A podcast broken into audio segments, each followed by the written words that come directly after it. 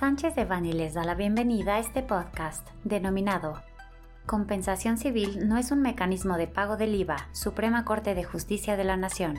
Les recordamos que este material es únicamente informativo, por lo que no puede ser considerado como una asesoría legal. Para más información, favor de contactar a nuestros abogados de manera directa.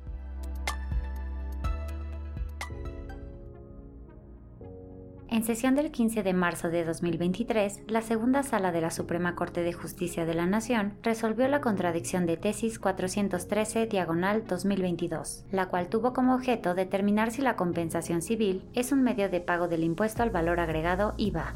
Para mayor abundamiento, los órganos jurisdiccionales, así como los expedientes de los que deriva la contradicción, fueron los siguientes. Pleno en materia administrativa del 16 Circuito, Contradicción de Criterios 3, diagonal 2022. Cuarto Tribunal Colegiado de Circuito del Centro Auxiliar de la décima región, con residencia en Saltillo, Coahuila, en apoyo al 11 Tribunal Colegiado en materia administrativa del primer circuito. DA 286 diagonal 2021, expediente auxiliar 559 diagonal 2022.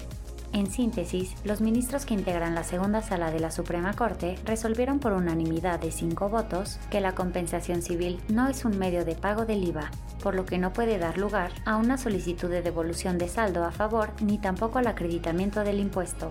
Derivado de ello, este criterio prevalecerá como jurisprudencia una vez que ésta sea emitida, por lo cual tendrá carácter obligatorio para el Poder Judicial, pudiendo ser aplicada por otros tribunales jurisdiccionales de México sobre este particular y con la reserva de conocer el contenido integral de la sentencia y la jurisprudencia en comento, consideramos que esta determinación pudiera transgredir los derechos humanos y garantías relacionadas con seguridad jurídica, legalidad e retroactividad de las leyes máxime que en lo sucesivo será aplicada por la autoridad fiscal para negar solicitudes de devolución que deriven de saldos a favor o para negar el acreditamiento del IVA que procedan de operaciones donde no haya existido flujo de efectivo en el pago del impuesto.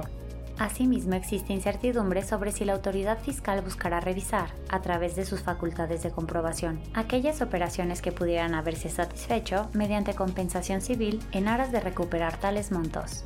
De ahí que consideramos idóneo identificar las operaciones consumadas y en trámite de devolución o que hayan sido acreditadas bajo estos términos a efecto de determinar las contingencias y alternativas que pudieran generarse con motivo de la citada determinación.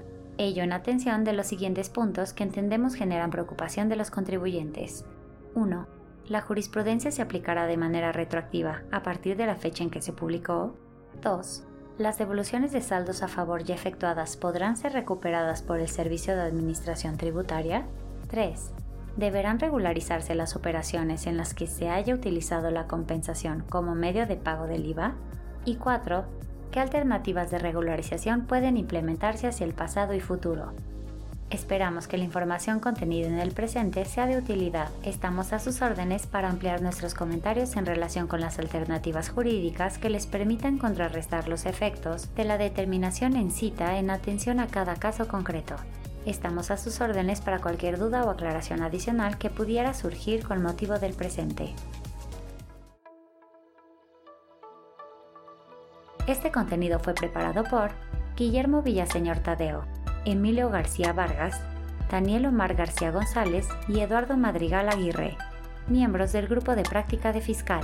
Para cualquier duda o comentario sobre este material, contáctenos directamente o visite nuestra página www.sanchezdevani.com.